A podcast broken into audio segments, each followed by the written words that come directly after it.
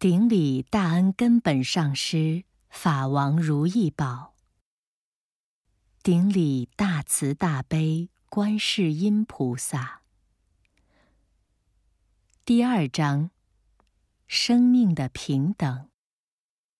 众生平等的心，才是真正的平等心。一平等，众生平等才是真正的平等。众生以各自的业力而显现不同的生命形态。佛经上说有胎生、卵生、湿生、化生等，形态各异，而同样是有情。所谓有情，就是有能力感受苦乐的一条条性命。轮回六道中的所有众生，上至天界。下到地狱，以及这之间的阿修罗、人、旁生、恶鬼，没有谁不希望远离痛苦，获得安乐。对绝大多数众生来说，最大的恐惧和痛苦莫过于死亡，最珍惜的莫过于生命。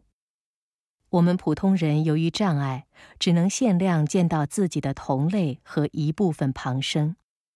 就我们所见的。人都惜命，即使拿整个南瞻部洲的财物受用来交换，肯用命去换的大概没有。再看那旁生，微小如蝼蚁，都爱惜性命，只要有可能，就一定努力活着。冷了找太阳，渴了找水喝，追求快乐，躲避痛苦。人如此，动物也如此。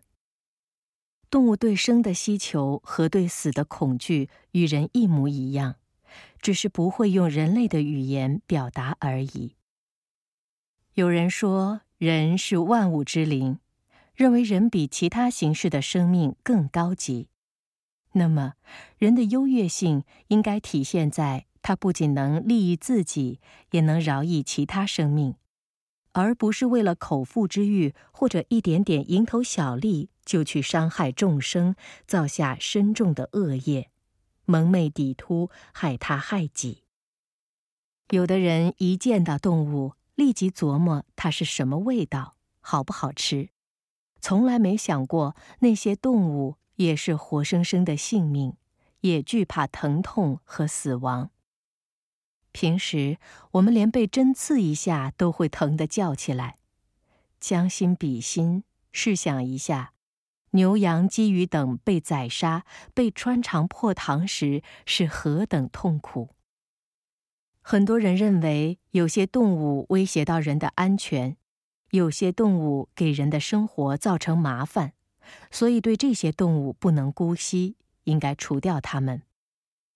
如果威胁到人类安全或者困扰人类，就应该被杀死。那么，人类可以说是威胁到了所有动物的安全，又破坏了自然环境，困扰着所有同处这一世界的动物。那又应该怎么办呢？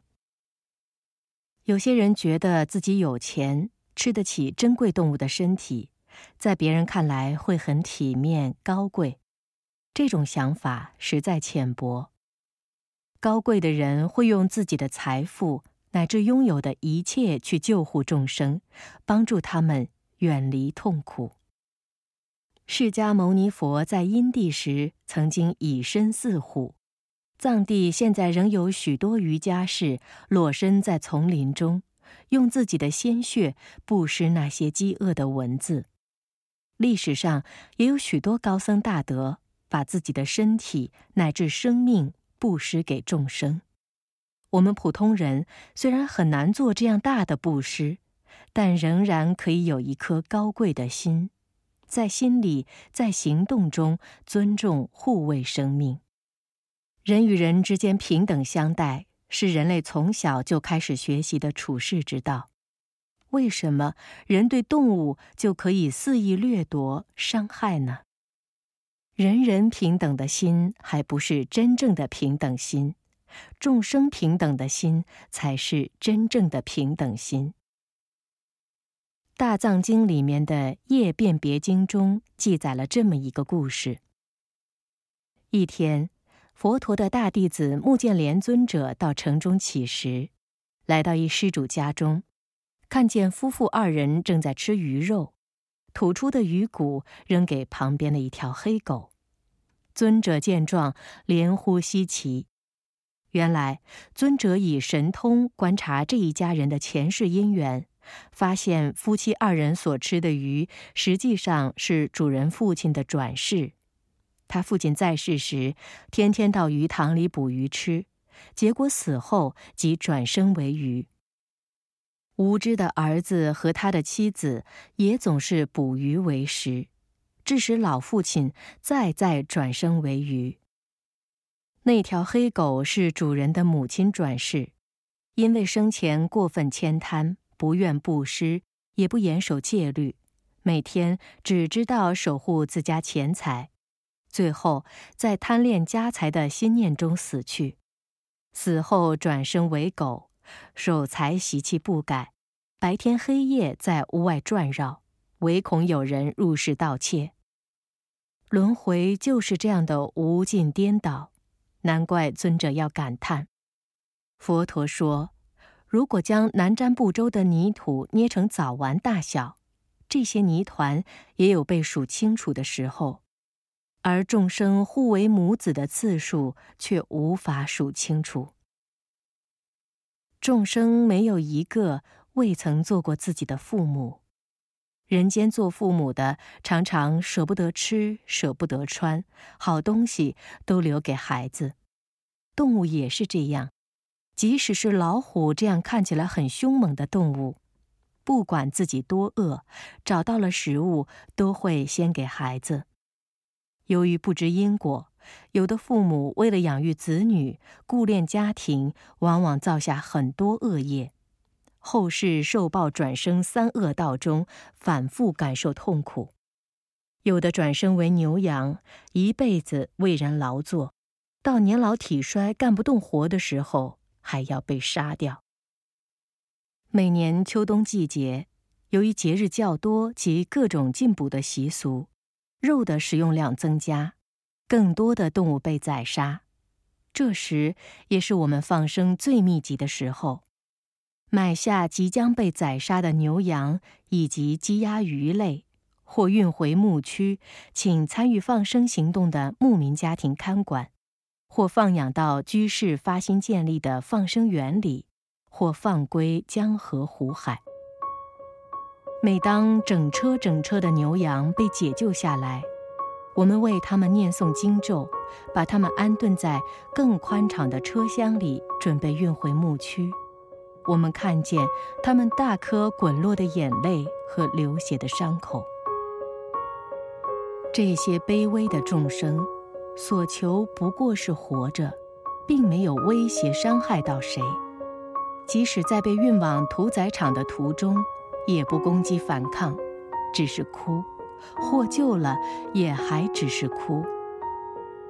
他们从养殖地被运送到屠宰地的时候，挤在极其狭窄的空间里，颠簸一路，几天几夜没吃没喝，有的腿断了，有的眼睛瞎了。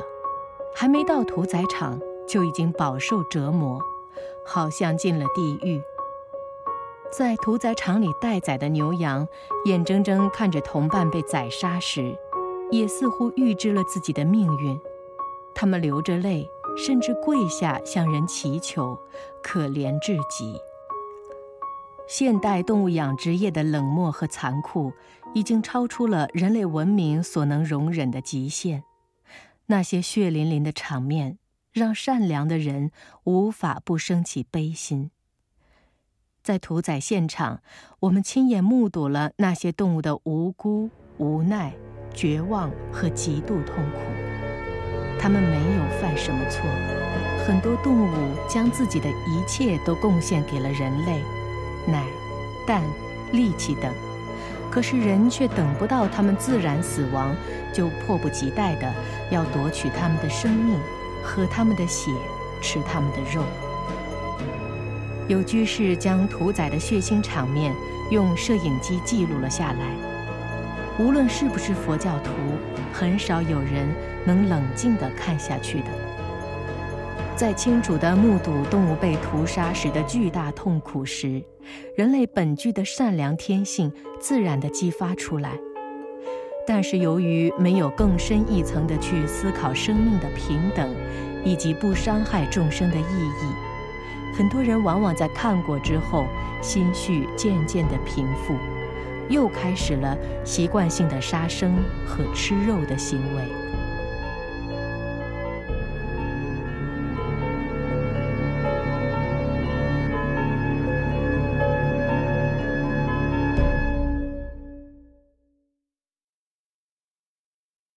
二，戒杀。人不是非要靠杀害其他众生才能活下去。十不善业中，杀生和邪见的过患最为严重。否定因果，即是一种邪见。如果没有种子，就没有树。一棵参天大树，其种子也只有芝麻粒般大小。同样的，如果没有因，就不会有果。出于贪嗔痴而造作的一切身口意行为，无论多么细微，都会在因缘成熟时感应巨大的痛苦。念住经中说，杀害一个众生，需在地狱中住一个终结。有人说看不见地狱在哪里。其实，地狱、天堂、六道的种种镜像，都是以众生各自的业报，在众生心识前的显现。地狱的业报没有成熟时，地狱是不会现前的。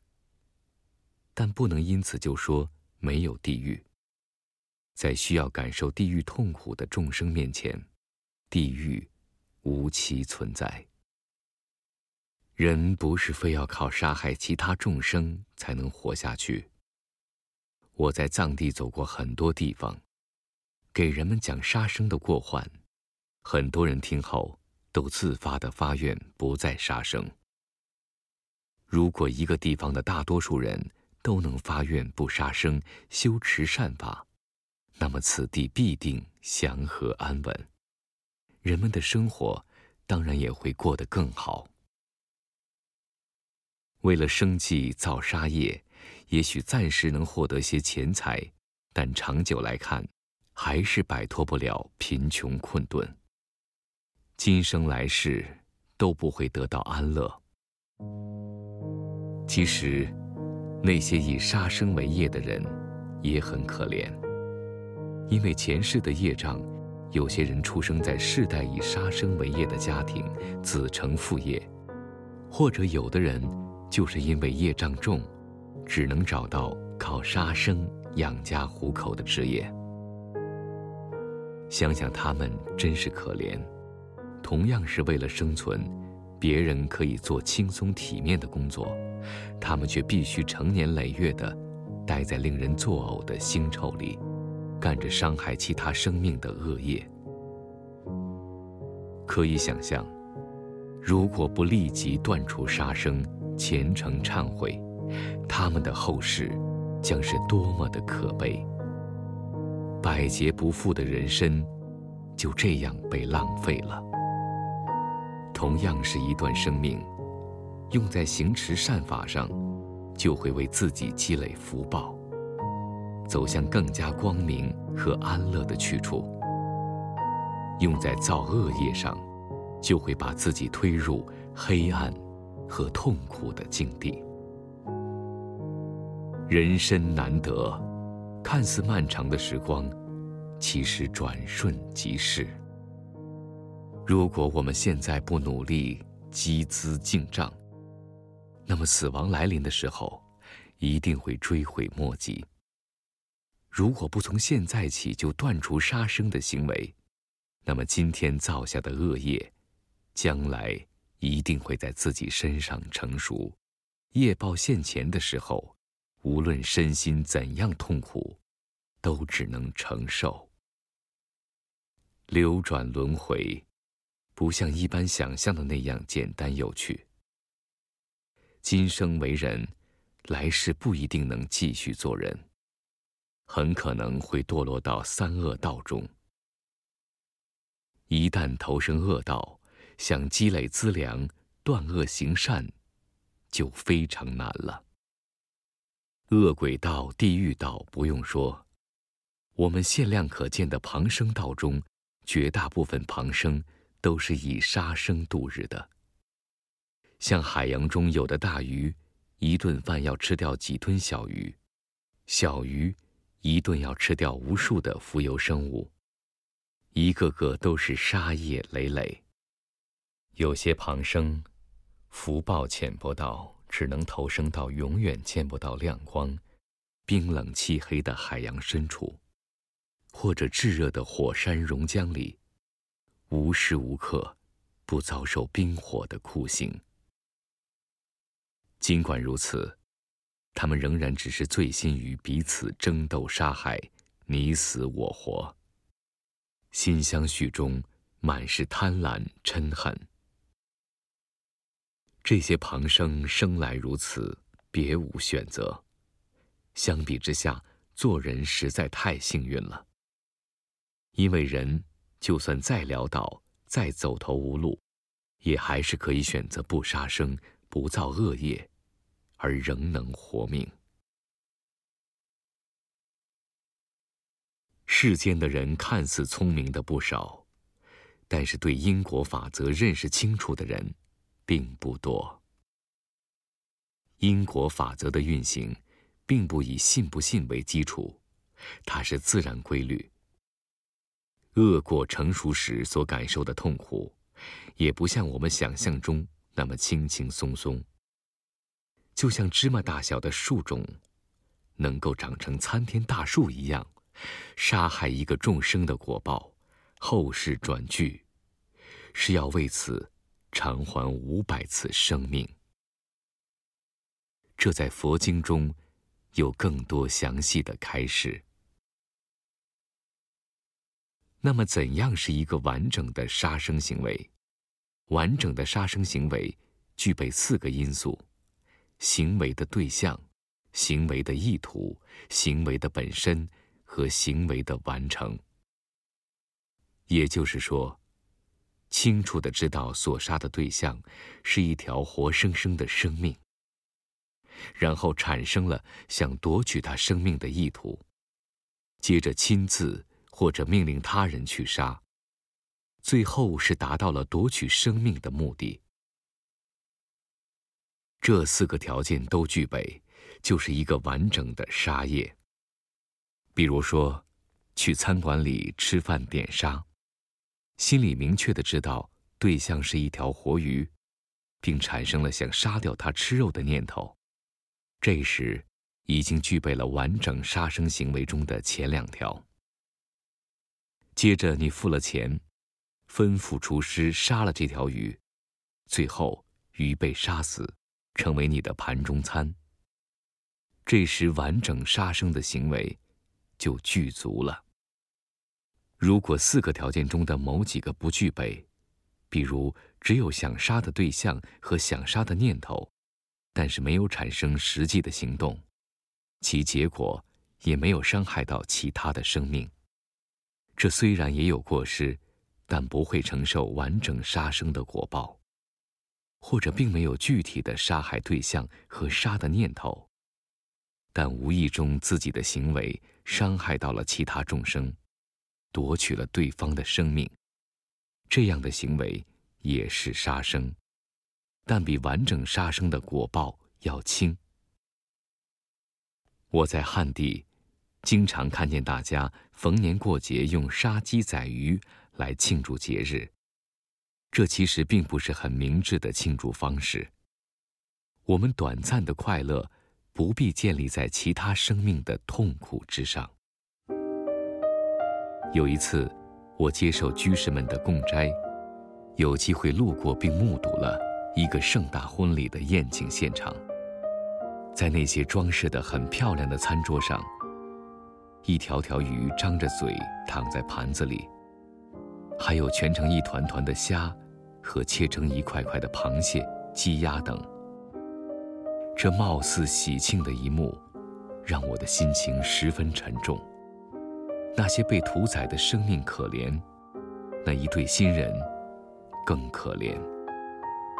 这一次婚宴所造的恶业，如果没有修行的成就，许多辈子都还不清。很多人看不惯别人放生，一个重要原因是，这让他们不能完全心安理得的吃肉。那么，吃肉算杀生吗？佛经里有一个名词叫做“三净肉”，即没有亲眼看见为自己杀，没有听到是为自己杀，不怀疑是为自己杀。这样的肉叫三净肉。吃三净肉不算杀生，但是吃三净肉的行为会促进屠宰业的发展，间接制造更多的杀生，因而也是有果报的。有些人说蔬菜水果也是有生命的，佛教徒不忍伤害动物的生命，难道就忍心杀害植物吗？的确，植物也有生命代谢。植物与动物的不同，其实一个词就能说明白，那就是性命。动物即指佛教所说的众生，是指一条条性命。你可以说一颗菠菜也有生命，但你不会认为盘中那颗菠菜是一条性命，不是吗？这其中的区别，你心里是明白的。这种区别，也就是有情众生和无情物的区别。佛陀对吃肉的果报和吃素的功德，都有非常清晰的开示。只要是吃肉，就会有果报。因此，我们最好能吃素。如果因为身体、工作等原因，暂时做不到吃素。至少也要尽量避免吃活鱼、活鸡、活虾等活物。非要吃肉的话，只吃三净肉，否则一定不要吃。有的人习气重，每天都要吃肉，这样的人可以逐渐减少吃肉。比如，先在每个月的佛菩萨节日吃素，然后在更长的时间里。比如神变月等，坚持吃素，慢慢形成素食的习惯。一步一步来，直到最后，彻底不吃肉。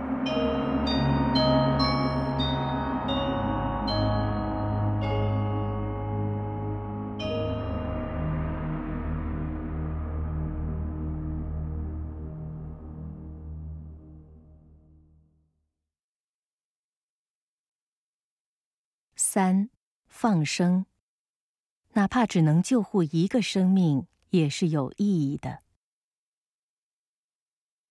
佛陀说，一切有为善法中，救护有情的生命，功德利益为最大。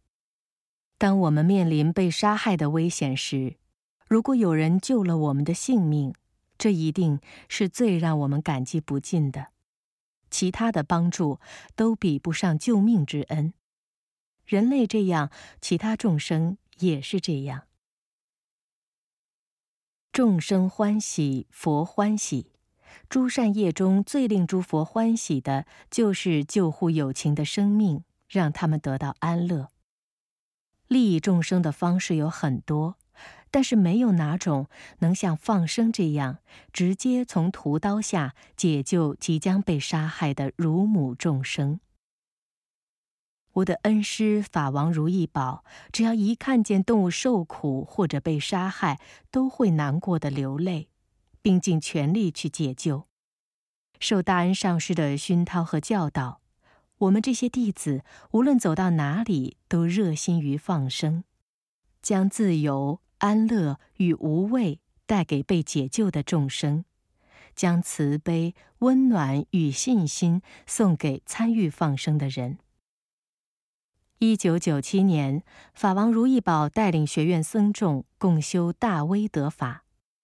在这期间，四月八日凌晨，法王在梦中见到自己的根本上师托嘎如意宝。托嘎如意宝说：“你们此次修法极为殊胜，对众生有很大的利益，真正是做了一次大放生。”接着，托嘎如意宝讲述了放生的种种功德。法王知道放生能令上师欢喜，于是向上师汇报道：“我前年从新加坡回来后，至少已在汉地放了一亿条生命。”托嘎如意宝听后极为欢喜，双手合掌，连连赞叹道：“善男子，善男子！”你真正是末法时代的如意宝，你真正是末法时代的太阳。随后，以金刚歌的方式赐予四句教言：身寂离系光明无为法，正悟犹如甘露法性意，随顺所化善巧方便行，愿得度化无边众生力。后来，法王如意宝开示。在末法时代，诸善法中放生最能让诸佛菩萨根本上是欢喜，并劝请四众佛子广行放生，实践妙道。当时法王特意给包括我在内的几位弟子每人两万元钱，让我们去汉地放生，以此为缘起，法王的弟子们开始在各地持续大规模放生。有的人认为我们只是普通人，没有能力帮助其他众生，这样想是不对的。每个人都能或多或少的利益到其他的生命，帮助众生不一定需要很多的外在条件，更多需要的是一颗利益众生的心。有了这种心，便会在不同情况下随顺因缘利益众生。虽然众生多如恒河沙，我们能救护的只是其中很小的一部分，但是仍然要坚持放生，哪怕只能帮助一个生命减少痛苦，我们的努力都不会白费，都有意义。解救有情的生命需要具备因缘，佛陀虽然圆满具足实力四无畏，也只能度化有缘的众生。就像阳光虽遍照世界，而盲者却看不见一样。放生也是这样，即使你富如地势天，也不可能买下所有的生命来放生。众生无边誓愿度，重要的是我们有这个发心，然后尽自己的能力去帮助众生。人生难得，时间匆匆过去。大家一定要好好的利用这段有限的生命，去利益其他众生。在这个幻化的世界里，没有什么东西是恒常不变的。总有一天，你会丢下自己执着的亲人和积累的财富，孤零零的走向后世。这一天什么时候来临，谁也不知道。在家人在社会上生活，肯定需要基本的物质保障。如果没有一点基础，确实很难生活下去。但是，作为一个对生命价值有正确认识的人，应该明白，我们平时吃的、穿的够用就可以。否则，人的贪欲无止境，永远不会有满足的一天，而生命就在我们对贪欲的追逐中一天天缩短。死亡来临时，不用说辛苦积累下来的财富，就连自己这个肉身也带不走。那时候，只有佛法，只有善业能帮到我们。所以，大家平时基本的生活所需满足之后，应该用更多的精力和金钱去做利益其他生命的事情。我看到有的人在餐馆里吃一顿饭。随便就花掉几百上千块钱，我想，如果能用吃一顿饭的钱来放生，对我们现世培养自己的慈悲心和菩提心，对将来的往生都会有很大的帮助。吃什么东西到了胃里都一样，花那么多钱在吃上很浪费，除了满足一点口腹之欲，对自己的今生来世都没有什么帮助。用这些钱来放生，真正的帮助即将失去生命的友情，这钱才花的有价值。在自己有钱的时候，千万不要浪费，要多多的放生。没有钱的人也可以根据自己的能力放生，尽力救护众生。只要发心清净，功德一样，钱多钱少都没关系。放生不是只在圣地才放，或者只在佛教节日里放生，应该随缘解救众生的生命，无论什么时候在哪里。若能长期坚持放生，则更好。放生是前除违缘、迅速积累福慧资粮的有效方法，不但利益了被解救的众生，也能增加自己现世的福报。获得健康长寿的善果，还是往生极乐世界的重要助缘。所以，我们应该努力帮助众生脱离危险的境地。一定要这样做，因为今天的善愿善行，将会在未来我们遭遇危险时帮助到我们。我们还应该发愿，所有众生都能往生西方极乐世界。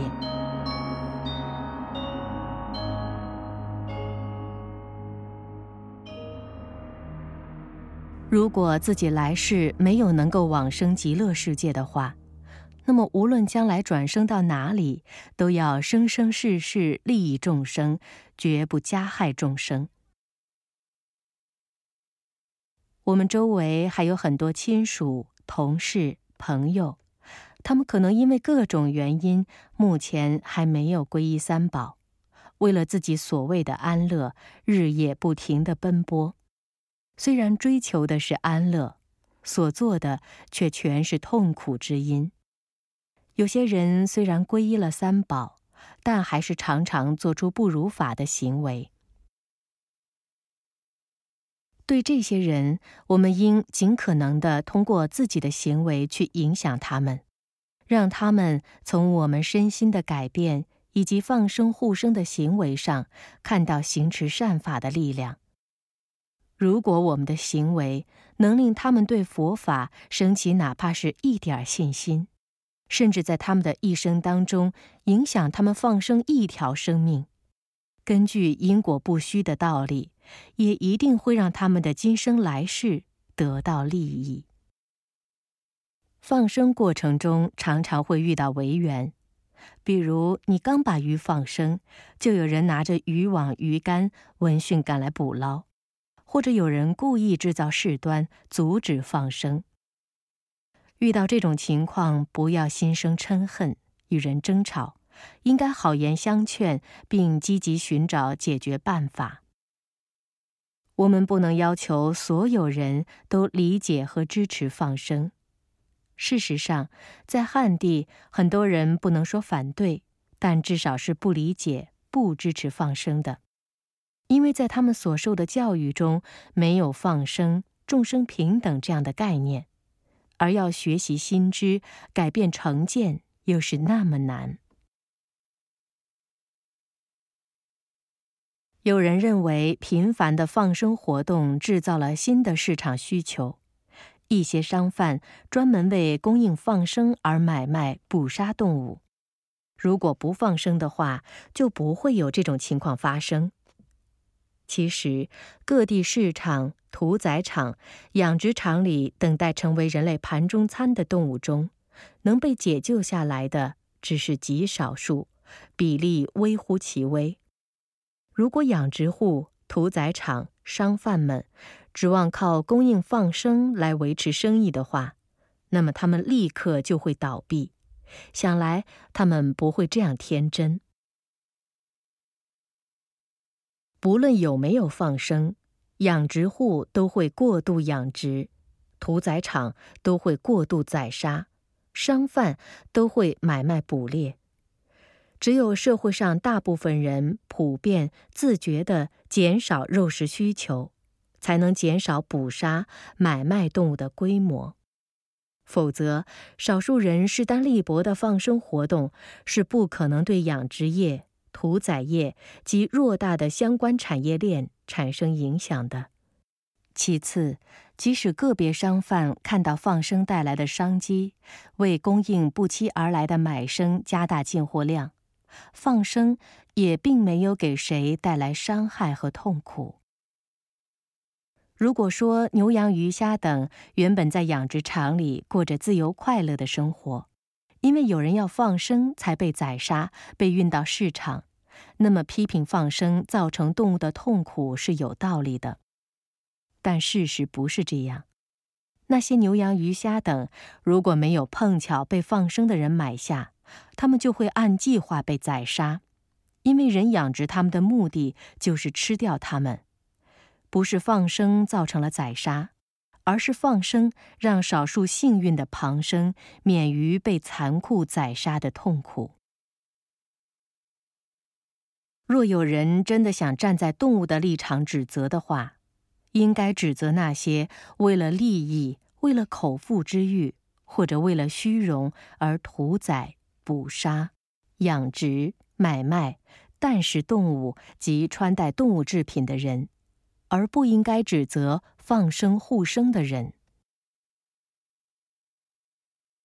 另外，我们在放生过程中要尽量考虑放生地的小生态，注意物种的匹配和数量上的平衡。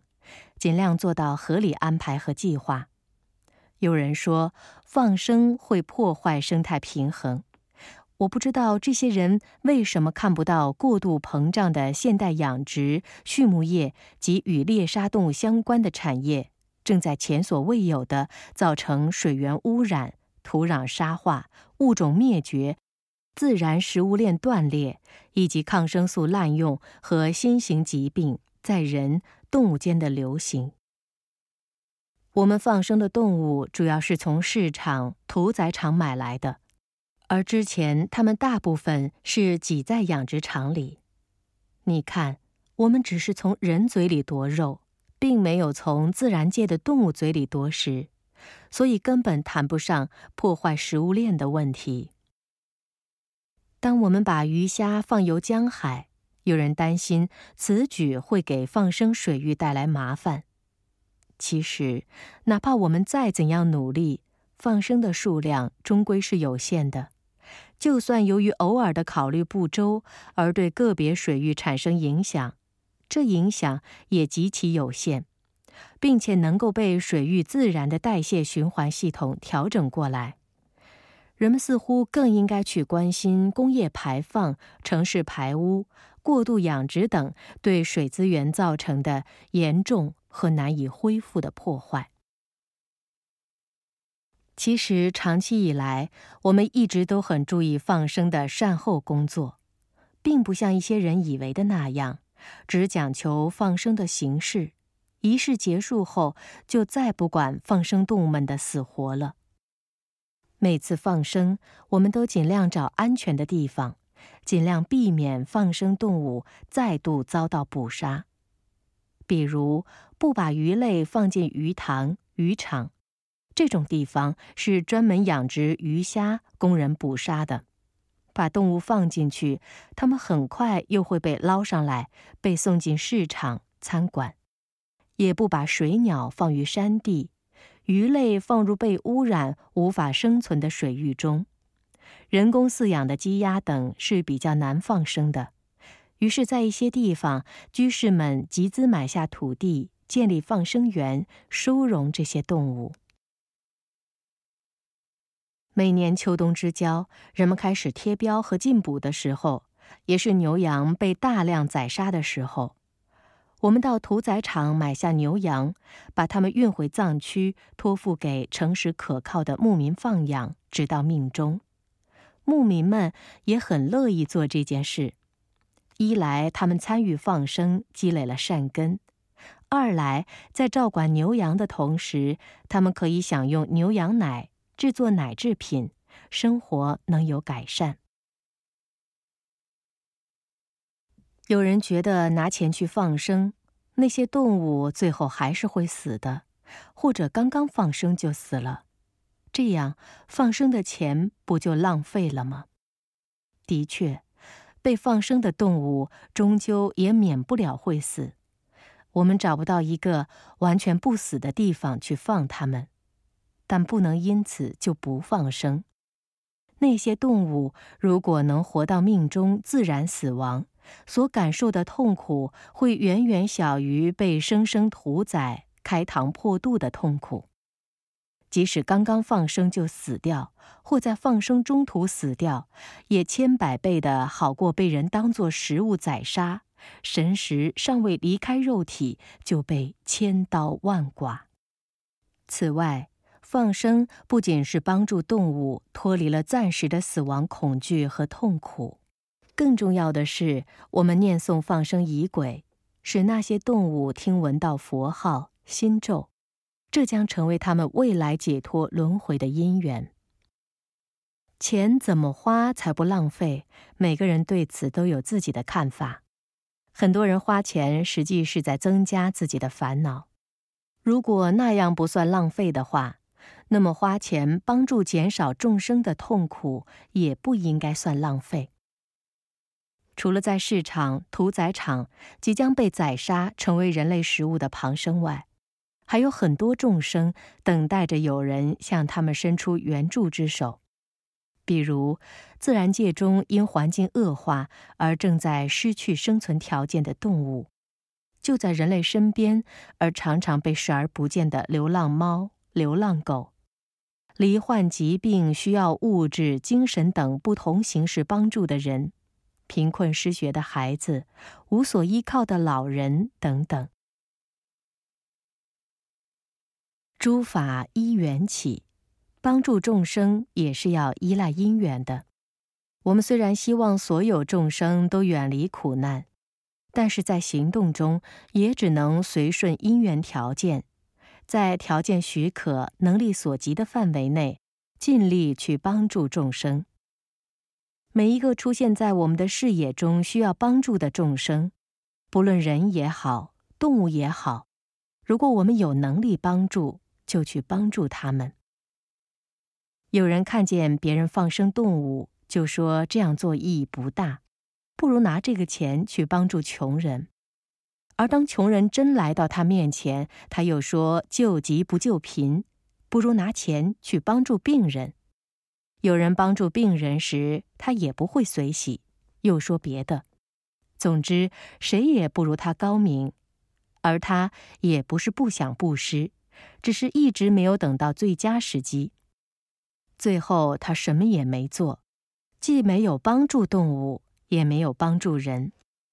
与其这样任由贪吝、嫉妒的烦恼习气作怪，批评别人的善行，损耗自己的福报，不如实实在在去帮助哪怕一个众生。这比任何高谈阔论都更对自他有利。我们在放生的过程中，经常会遇见随喜的人们。帮我们把牛羊运回藏区牧场的司机们，就主动提出免收运费或者运费打折。屠宰场的人也很高兴，因为他们不用杀生，同样挣到了钱。看来，大多数以杀生为业的人，也并不认为杀生造恶业是件令人愉快的事。当运送放生牛羊的卡车进入藏区时，沿途的人们看见车上五彩的经幡和牛羊犄角上系着的彩色布袋，知道这是放生的车，都纷纷随喜。在汉地，我们去市场买水产，也常常会有商贩随喜，他们或者贡献几条鱼出来放生，或者帮我们搬运，或者拿出钱来让我们帮他放生。每当这种时候，我们都特别随喜他们的善念善行，他们看上去也很开心。大概从这种全新的人际关系以及人与动物的关系中，他们也感受到了某种从未有过的快乐。路过和围观我们放生的人，如果能升起一念欢喜心，乃至对佛法升起一念好感，都会在他们的心相续中留下印记，就像在田里播下了一粒种子，未来因缘成熟的时候，一定会结出善果。很多人也许不知道，他们的一念善心、一分善行，纵然微小，转瞬即逝，也必定在轮回长夜中，在危险之境为他们做明灯、做救护。因为知道这一点，知道即使是一个匆匆而过的路人，也有可能得到利益。我们在放生中，不论遇到怎样的困难和误解，都能坚持下去。放生不仅是单纯的把动物从屠刀下、牢笼中解救出来，让他们活下去，还他们以自由，远离眼前的危险固然重要，但我们还希望这些众生能够从根本上摆脱死亡和痛苦。所以我们在放生时，通过佛教的放生仪轨，使被放的生命与佛法结上缘。在他们的相续中种下解脱的种子。放生时有出家人带领念诵仪轨，自然非常好；没有的话，居士们也可以放生。放生最好能以三书圣摄持。简单的说，就是放生前有端正发心，放生时一心一意为这些生命念诵心咒和佛号等。放生之后要如法回向。我们现在有了正式的放生念诵仪轨以及念诵录音，大家在放生时最好能按照这个放生念诵仪轨的内容和念诵录音的指导来念诵，同时要给被放生命施洒甘露水，最好能用细解脱。佛像、佛经等放在所放众生的头顶加持，实在不具备以上的条件，至少也要念诵心咒和佛号。我们所念的佛号、心咒等入众生耳，便在他们食田中播下了未来解脱的种子。有些众生在听到此声音后，善根将很快成熟，从而转生到善趣。佛法的修行可以归设为六度，而如理如法的放生即能同时具足六度。具体来说，第一，布施，放生本身是无畏布施，依佛教的放生仪轨，让众生得到佛法的熏染，使他们获得暂时与究竟的利益，是法布施；施财令众生离苦得乐。是财布施。第二，持戒，如法放生是让众生获得暂时和究竟的利益，这符合以利益众生为核心的大乘戒律。在运输放生过程中，尽量避免让动物受伤或受到惊吓等，与不伤害众生的戒律相一致。第三，忍辱。放生时遇到违缘，不要生嗔恨心，应积极耐心地寻找解决办法。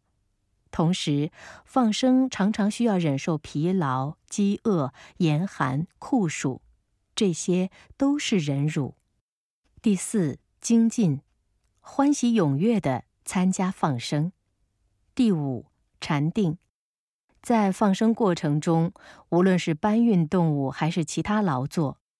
无论是念诵、观想、祈祷，还是修慈悲心、菩提心，始终认认真真，心不外散。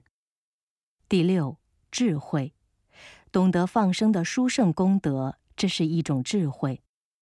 再进一步，有三轮体空的见解以及证悟，就更是智慧。在放生圆满结束时。一定要好好回向，将放生的功德回向给所有的六道众生，希望众生都离苦得乐，并最终成就佛果。这样的回向会让我们获得殊胜的利益。有时在放生现场，我也听到有的人希望以此功德回向给自己的父母，愿他们健康长寿，或者希望自己家庭和睦等等。我想，你的父母家人若还没有证悟成就的话，肯定也是六道当中的众生。我们回向一切众生，当然也就包括他们。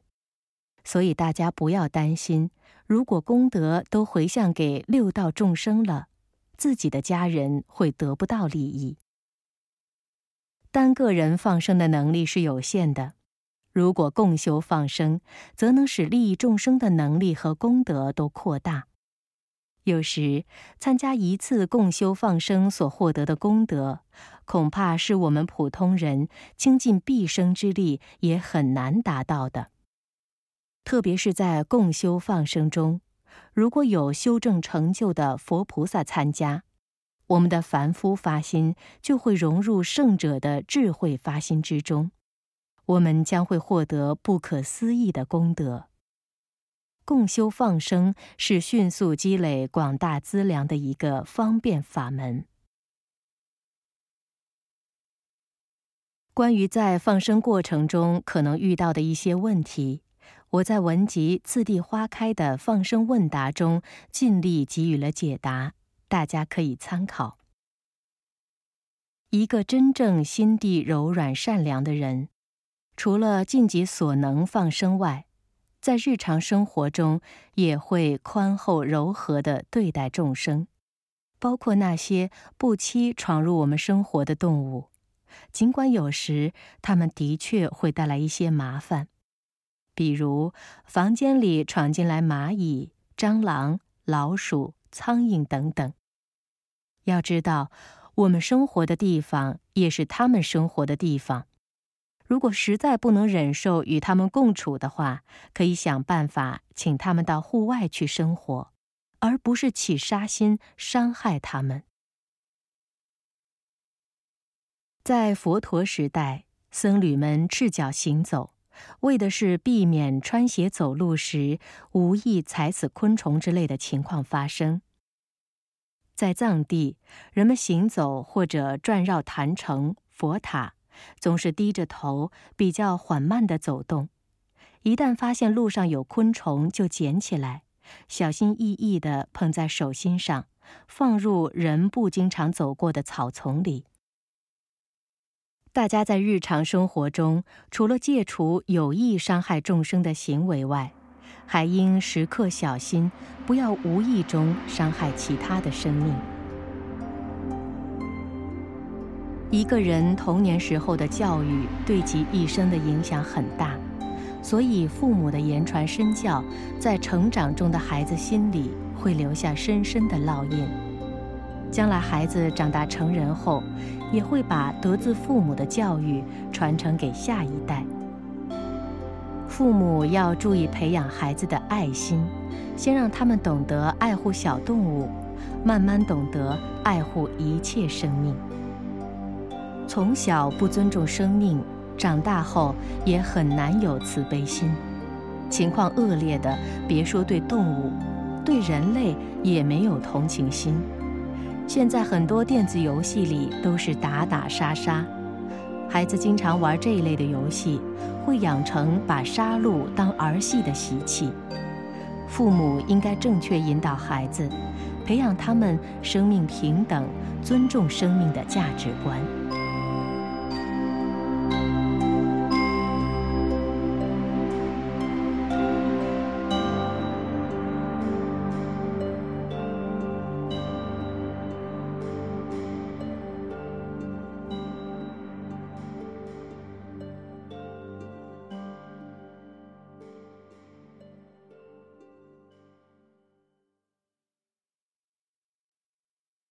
四，普贤，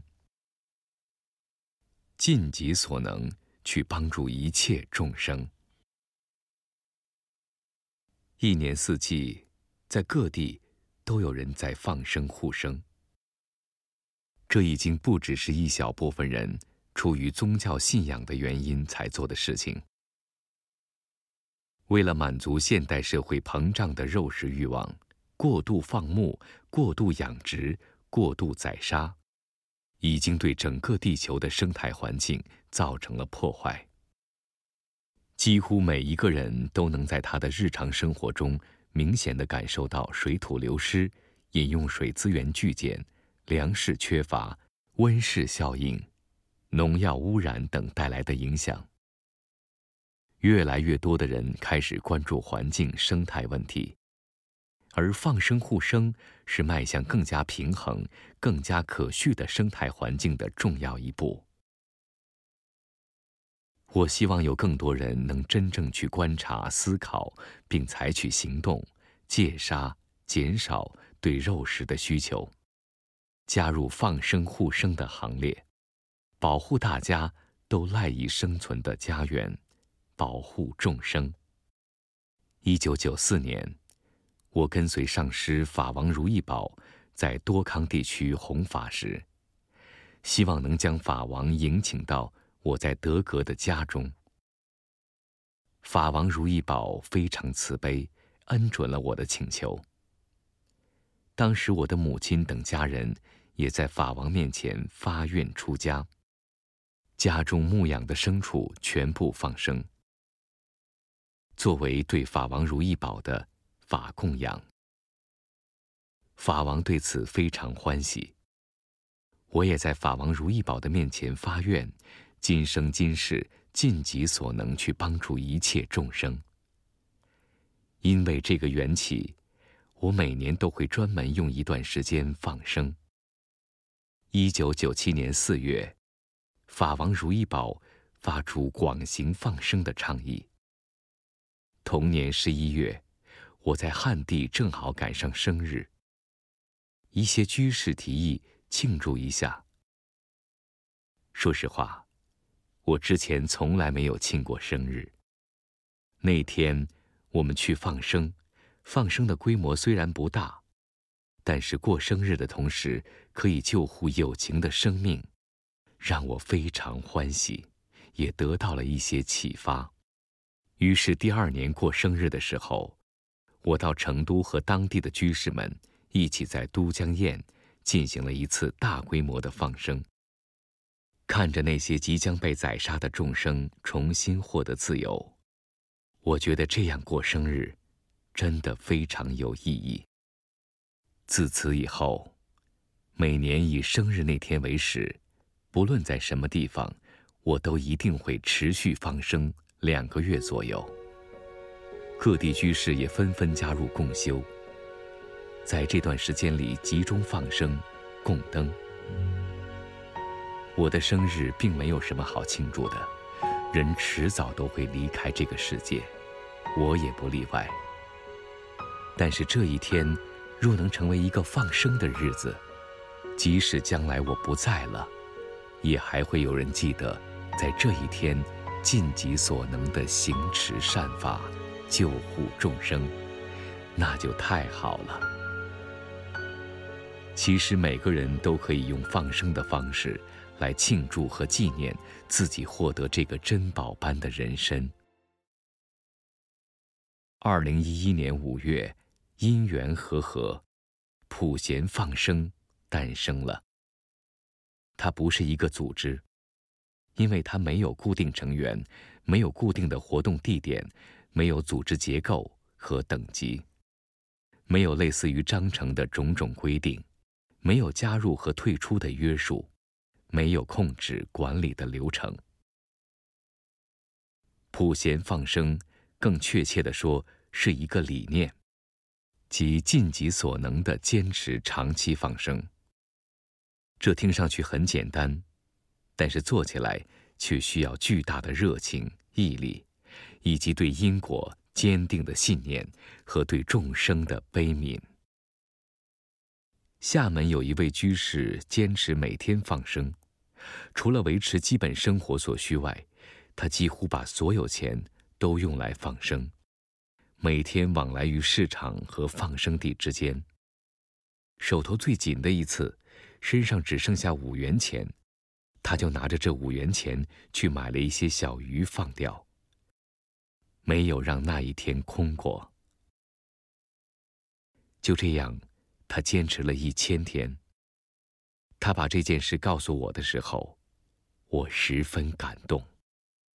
做其他很多事情，你都可以做样子，不用有太多实际的投入；而长期坚持放生，你没法做样子，出钱出力，顶风雨，冒寒暑，全都是实打实的付出。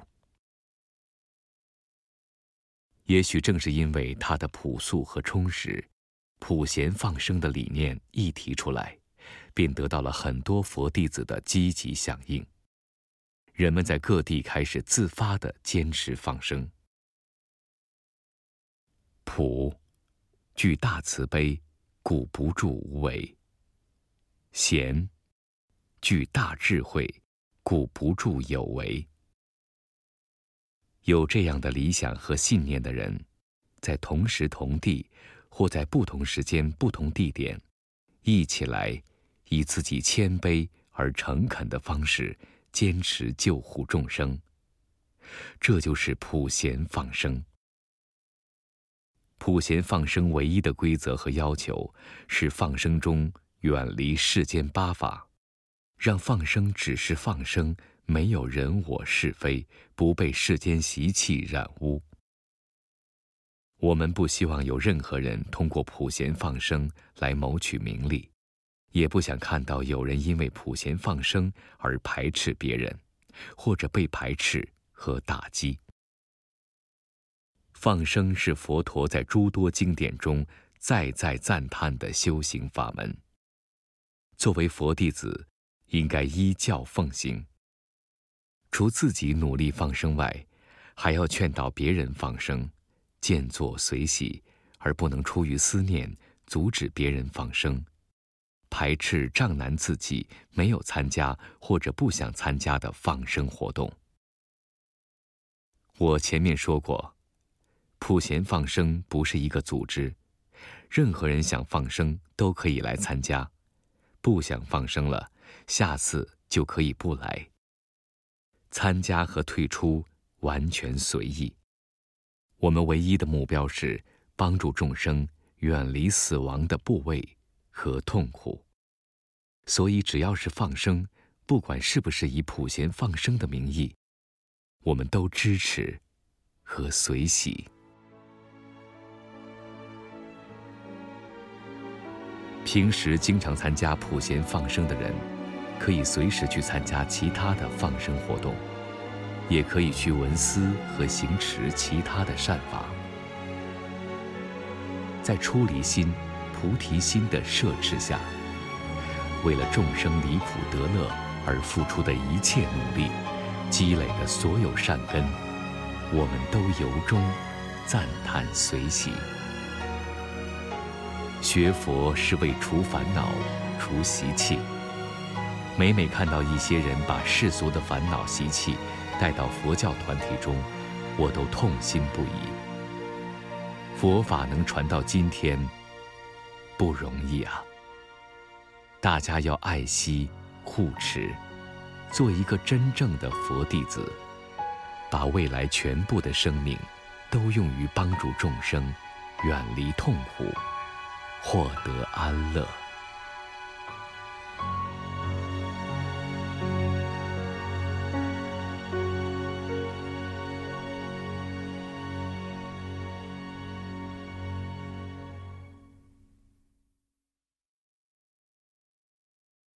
小记。自十一月以来，我们一直在放生。平均每隔一两天，便有几车牛羊被解救下来送回牧区。跟随我一起放生的出家人和居士都很辛苦。